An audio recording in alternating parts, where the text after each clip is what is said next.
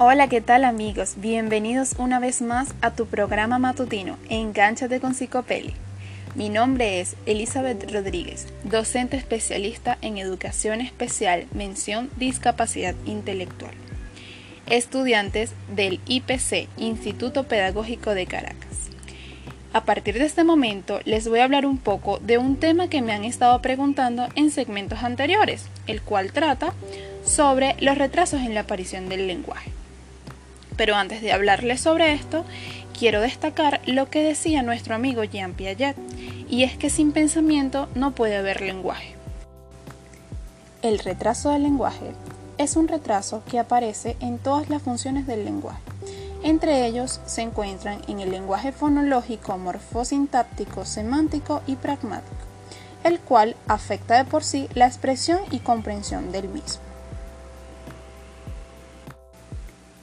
Espacio publicitario. ¿Y sabías que? La lengua está formada por 17 músculos. Gracias a ellos es el órgano más fuerte y flexible del mundo. Allí te dejo ese dato de psicopelia. Síntomas del lenguaje. Por aquí les voy a hablar un poco de los más notorios. Y ellos son desde la inmadurez o prematuridad, comprensión y expresión, aprendizajes escolares, pueden presentar dificultades en la socialización y comunicación. A su vez, problemas afectivos como baja de autoestima. Bueno, sí, y tenemos una llamada al aire. ¿Aló? ¿Con quién tenemos el gusto de hablar?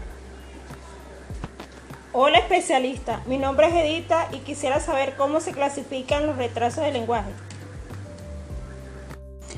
De acuerdo a tu pregunta, Edita, pues tenemos que la aparición de las primeras palabras se retrasa hasta los dos años. La unión de dos palabras no aparece hasta los tres años. A nivel fonológico, eh, pueden aparecer patrones desviados. El habla es infantilizada como cuando dicen titito en vez de decir chiquito o chiquitito. Se omiten palabras con P y M, es decir, el niño es capaz de decir elota en vez de pelota.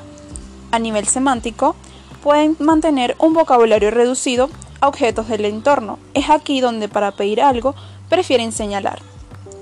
También pueden presenciar a nivel semántico problemas para identificar colores y formas a nivel morfosintáctico pueden tener un desorden en la secuencia normal de las oraciones.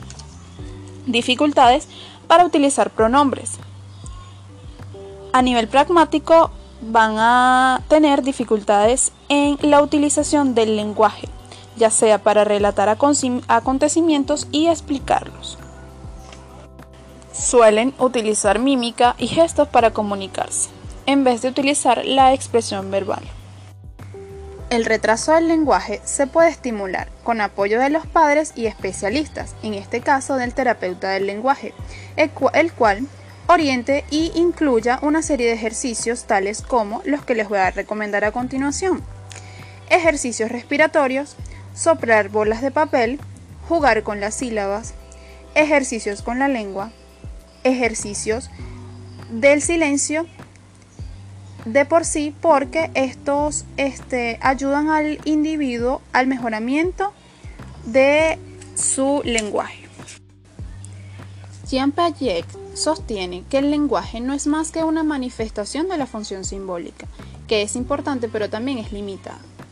Y bueno, queridos amigos, de esta manera despedimos el programa de hoy, invitándolos a que me sigan en las redes sociales arroba psicopeli, arroba upel y se comuniquen a través de mi número telefónico 0414-219-7595.